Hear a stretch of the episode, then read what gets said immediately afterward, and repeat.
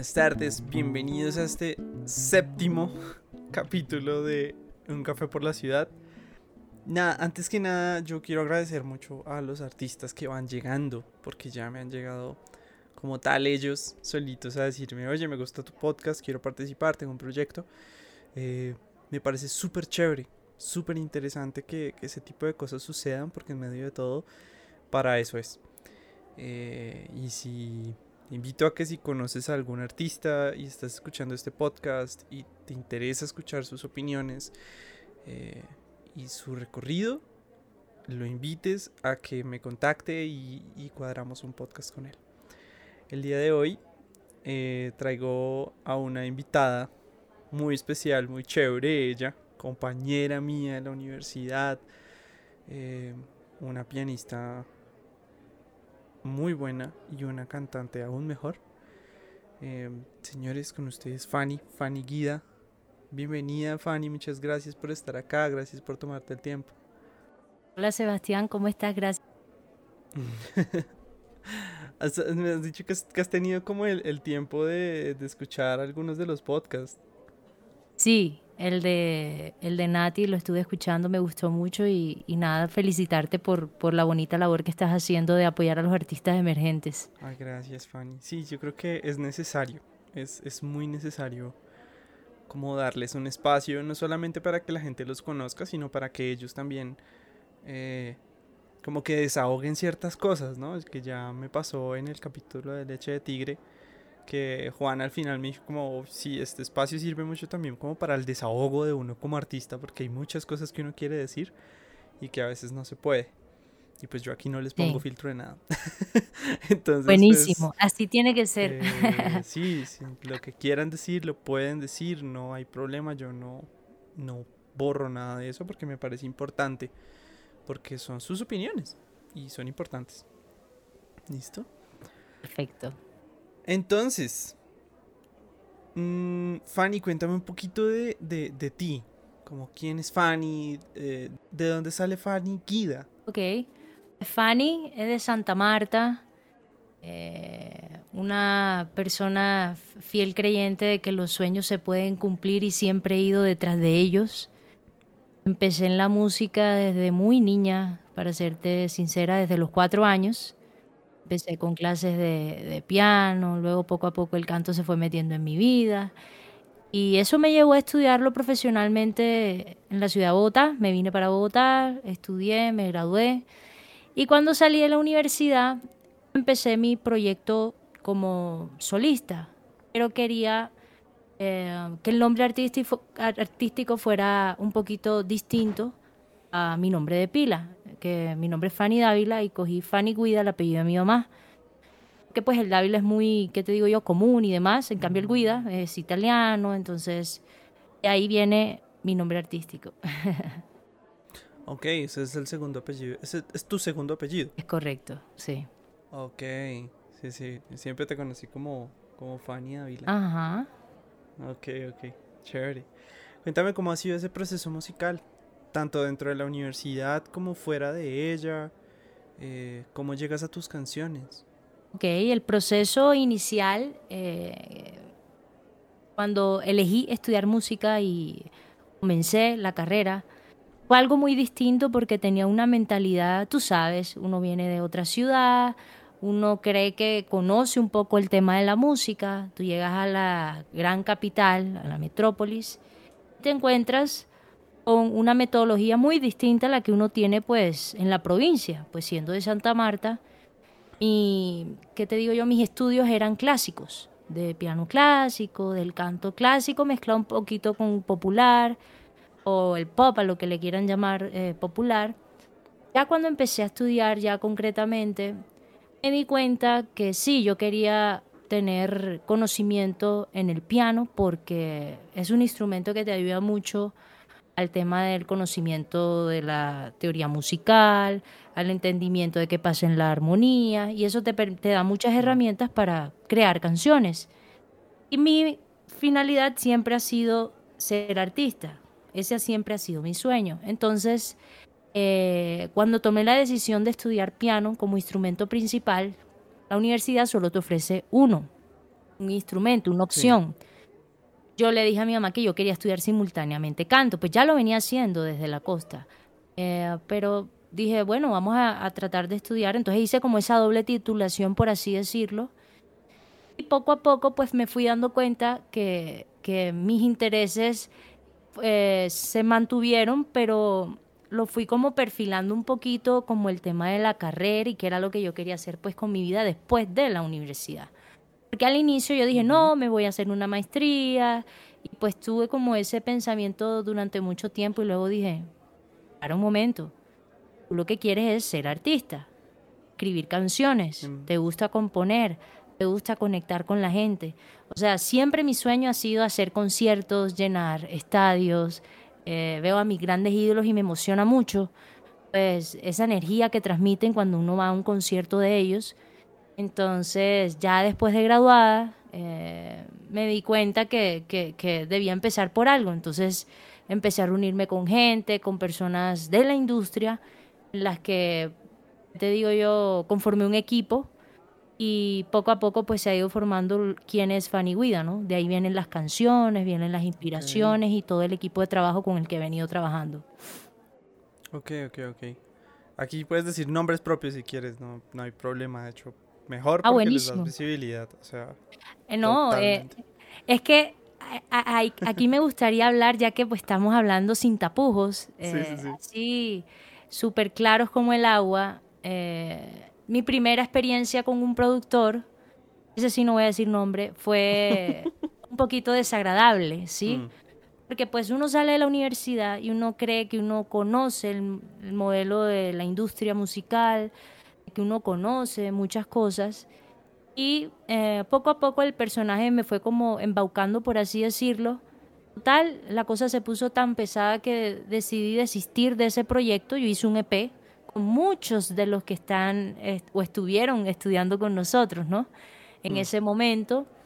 Y volví a empezar mi camino en el 2020, que precisamente fue pre-pandemia.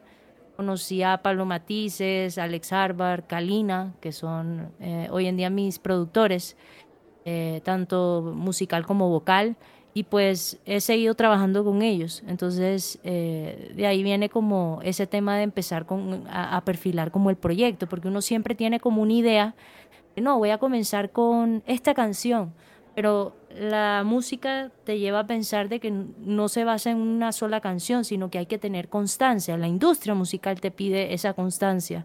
Entonces, eh, he venido trabajando con ellos desde entonces, no hemos parado y bueno, las cosas se han ido dando. Sí, la industria te pide cada vez trabajar más rápido, ¿no? Y más constante. Yo creo que no tanto ha sido la industria, sino que el género urbano ha cambiado un poco lo que era la industria. Obviamente mm. sí es la industria directamente, pero hablamos concretamente de un artista, eh, Bad Bunny, por ejemplo, eh, y Fercho, son, son artistas que, que constantemente están lanzando canciones, ¿no? Eh, si no es una al mes o cada mes y medio. Entonces la industria se ha vuelto muy, eh, te digo a la inmediatez, se ha adaptado a ese modelo de que cada artista tiene que estar sacando, pero no es tan fácil mantener esos lanzamientos. Obviamente ellos tienen una, un equipo de trabajo grandísimo detrás, pero te digo yo, he cambiado mucho mi perspectiva desde cuando salí, porque yo juraba que con una canción uno eh, lograba llenar un estadio, ¿no? Pues eh, son, ¿qué te digo yo? Esa es la falta del conocimiento que uno tiene tan pronto uno se gradúa, ¿no? Eh, y bueno, poco a poco he ido aprendiendo que esto hay que trabajarlo constantemente y luchar por el sueño. Sí, sí, total. O sea, sobre todo porque lo que dices es, es, es muy cierto, como que la, el género urbano se ha encargado mucho de devolver un poco la, música como, como, un producto de consumo rápido, ¿no? O sea, sacas una canción, a los 15 días tienes que sacar otra. Porque si no sacas otra, ya no eres viral, ya no te escuchan, ya no...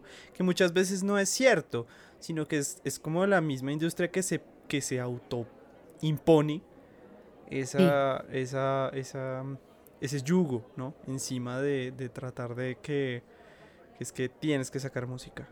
todo el tiempo. Total. Porque si no, no sirves o no, no vas a pegar o es, duro. Sobre todo, sobre todo si tú eres un artista que quiere llegar allá. ¿Sí? Total. Como que es muy exigente. no, y más aún siendo artistas independientes que no tenemos como ese soporte o esa, ese apoyo de, no sé, tanto económico como de marketing y cosas así, aquí a uno le toca hacer todo. Entonces, esa es como una de las grandes críticas que pues yo le hago al tema de la industria.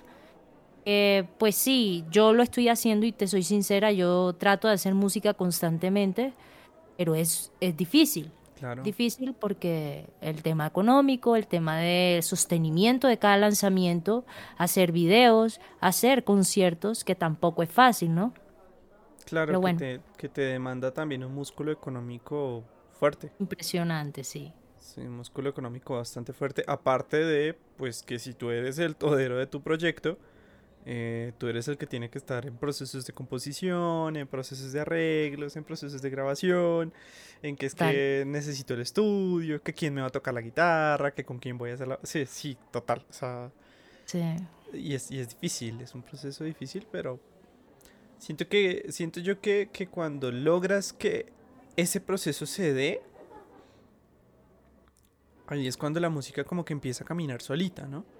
Como que la música se, se, se autorregula. sí, como que se sostiene sola. Así espero es. Que, espero de verdad que algún día llegues allá. Gracias, gracias. Los dos, los dos. sí, ojalá. sí, sí, sí. Cuéntame un poquito sobre tus influencias en la música. Bueno, los artistas que me han influenciado han sido Alicia Keys, una gran pianista y cantante, compositora, mejor dicho, todera. Eh, Shakira, gran compositora. Eh, su música siempre está a la vanguardia, al igual que Carlos Vives, otro gran ídolo mío. Y así como ellos está Carla Morrison. Tengo muchas influencias como de las grandes divas, porque me gusta mucho la música en inglés cojo pues artistas también que, que, que, que son muy cercanos a uno aquí eh, a nivel andino o colombiano. Y esos han sido como las grandes inspiraciones para mí. Ok. ¿Cómo ha sido tu proceso como artista independiente, Fanny? Bueno, eh, ha sido un poquito difícil porque todo he sido yo el centro de, de todo. Yo soy quien hace marketing, yo soy quien hace prensa, yo soy quien, eh, es lo que le llaman la autogestión, ¿no? Sí, la autogestión. Pero, pero más allá de eso, a mí me tocó un periodo difícil, y creo que a todos, pero más aún empezando. Yo comencé en plena pandemia. Sí, sí, eso estaba pensando. Ahorita que dijiste 2020, eso es como, ¡pum!, pandemia con toda. Literal. Yo empecé eh, en el 2020, preciso antes de que nos encerraran, conocí a mis productores y grabamos la primera canción, que fue como te digo, en un día, y lo que quedó, quedó, eso fue. Luego empezamos a trabajar como a, nivel de, ¿qué te digo yo? Yo en Santa Marta, ellos estaban aquí en Bogotá, eh, y así como a distancia, un poco difícil como adaptarse a eso porque el tema del marketing, de que, ay, escucha mi canción, no había conciertos, no había gente que te ayudara como a, no, vamos a hacer un photoshoot en tal sitio. Entonces fue un poquito rudo por ese lado, pero siempre encontré personas que, que llegaron así como por obra y gracia del Espíritu Santo, independientemente a quien crea o no quiera, no quiera creer, pues yo sí creo en, ¿qué te digo yo? Como en que te ponen un ángel ahí. Siempre llegaba alguien como, hey, mira, ¿por qué no hacemos un video así? O ¿por qué no hacemos esta cosa? Entonces siempre como que hubo gente ahí apoyándome. Pero el proceso fue un poquito duro el inicio, sobre todo habiendo pasado por, eh, ese proceso que te comenté anteriormente con la primera experiencia que tuve con un productor. Sí, con ese primer productor. que no fue nada agradable, eh, quiso incluso llegar a demandarme, pero como todo era mío, pues yo iba a ganar, solo que dije para cerrar ese capítulo, comencemos de nuevo Y eh, poco a poco el tiempo fue como hablando, la música la hicimos siempre a distancia, fue algo increíble porque yo tenía una interfaz que uno siempre se compra como, no, vamos a comprarnos la interfaz para hacer música y tú no la usas hasta cuando de verdad la necesitas. Entonces ese periodo fue pandemia. Mi productor hacía la, la, ¿qué te digo yo? La instrumentación de las canciones aquí en Bogotá me las mandaba y yo a distancia grababa mis canciones. ¿Dónde y fue algo loco porque Santa Marta. En Santa Marta. Ah, en el cuarto de allá en mi casa. Eh, menos mal que la acústica se prestó porque era todo como en madera. Y mi primer álbum, si te soy sincera, fue grabado así, a distancia. Entonces yo ponía mi interfaz, compraba un programa, una semanita, unos días, y mi productora vocal aquí en Bogotá, Kalina, me hacía como la dirección, súbele el volumen, bájale, acércate, haz esto, haz esto, y le mandaba luego los tracks de todas las voces y así hice todo mi primer CD. Entonces fue rudo porque mi experiencia con estas personas siempre fue como a distancia. Incluso conocí a mi productora vocal en el 2021. No la conocía, todo fue a distancia mi productor, Pablo y, Harvard, sí los conocí antes de la pandemia. Pero poco a poco, pues el tiempo fue dando, ¿qué te digo yo? Como el, fue mostrando el camino y no sé, como que las cosas se fueron dando y, y, logré hacer el lanzamiento de mi CD aquí en Bogotá en el 2021 ya pues hubo más conciertos, me he estado moviendo más, pero fue un poquito difícil el inicio por ese tema de que nadie podía salir, nadie estaba haciendo nada, pero yo verdaderamente sí estaba, sí estaba trabajando en mi proyecto. Entonces, por ese lado chévere, pero por el otro lado no tan chévere porque todo fue como muy difícil ejecutarlo, ¿no? Pero se lograron cosas muy bonitas. Claro, ejecutar un, un disco a distancia, ojo. mis respetos, porque en medio de todo tienes que... Hay, hay muchas aristas, ¿no? Como muchos factores que pueden intervenir ahí, como de si se llegó, si no llegó, si de buena calidad, si el archivo se dañó en el traspaso, o sea, puede pasar de todo. Entonces, sí, mm, qué chévere, qué bacano y chévere que hayas podido grabar eso y que hayas podido lograrlo. Sí, yo creo que siempre llega gente y mis productores, yo les agradezco infinitamente su apoyo, porque cuando la gente decidió no hacer nada, nosotros seguimos haciendo música. Por eso pude lograr hacer mi CD en ese periodo tan difícil y he podido seguir trabajando con ellos. O sea, han habido muchas posibilidades que me han dado, entonces bacanísimo por ese lado. Chévere, chévere. Sí, mira que yo también creo que cuando uno quiere y cuando uno mm, le mete amor a lo, a lo que hace, como que las personas adecuadas para ayudarte van llegando solitas, ¿no? Total. Mm, como que se te van poniendo en el camino. Es, Así es, impresionante. Y eh, eh, eh, me ha pasado también que entre menos me preocupo por el, por el factor económico, el factor económico llega solito. Es correcto. Entonces, chévere, bonito bonito pensamiento. Sí. ¿Cuál ha sido tu mayor dificultad? Como artista, obviamente, y como... Como artista... Que te hayas dicho, que te hayas dicho, pucha, esto está... Dios. El factor económico es, creo que el más rudo para uno, porque pues uno trabaja y todo va para la música. Haces concierto, todo va para la música. Eh, yo pienso que ese y el tema de abrirte espacio, más aún que uno no es de, de, Bogotá. He querido hacer muchos mm. conciertos acá y solamente averiguar o buscar como la manera, como que no es tan fácil, ¿sí? Yo siento que, que por ejemplo, debería ser un poquito más fácil para el artista emergente poder conseguir conciertos. Porque así como uno tiene amigos que ya la están logrando, empezaron por algún, no sé, alguna circunstancia, hicieron un concierto, les fue súper bien, lo que no es de acá, y puedes convocar gente, pero no te dan como la oportunidad. como que todo es tan difícil, hay que pagar mucho por el alquiler del sitio, eh, si no te quita mucho porcentaje de boletería, si en realidad no ganas nada. Yo sé que es difícil porque nuestra carrera es difícil, pero creo que deberían ser un poco más flexibles. Me pasó hace poco también, te lo digo acá porque lo tengo fresquito, eh, estaba buscando un sitio para grabar aquí un video, un restaurante, un sitio, no sé, un teatro, lo que fuera. Oye, solo la alquilada del sitio, un mundo de plata. Te lo juro, conseguí con un familiar grabarlo en Cali y hasta hicimos canje, o sea, no se pagó por la locación. Entonces, sí. Trabajo colaborativo con todo. Claro. Entonces, siento que aquí somos muy celosos. Eh, somos no, porque yo no soy de acá.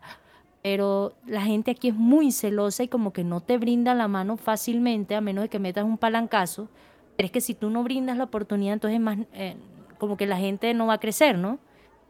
Yo pienso que esas son las dos cosas más difíciles para... para... Sí, como que siempre vas a tener que tener, por la redundancia, un, un, el factor económico en la espalda, ¿no? Como que... Sí. Oye, necesito un teatro para tal cosa, listo, es tanto. Sí. Ok. Yo siento que eso... Y no debería de ser así, ¿sabes? Porque, por ejemplo... Sí, claro, sí, total. Por ejemplo, yo soy de Santa Marta. Estoy segura que voy a un sitio allá, hago la gestión y si no, hablo con alguien y ese alguien con alguien, voy allá, sí cobran, cobran poquito, pero es que aquí se cobra demasiado por hacer algo. Y no debería de ser así, porque si uno le va a servir como vitrina o las redes sociales van a ser vitrina para el sitio, deberían de, apoyar un poquito más. No sé, es mi perspectiva. Claro, sí, no, y tienes toda la razón.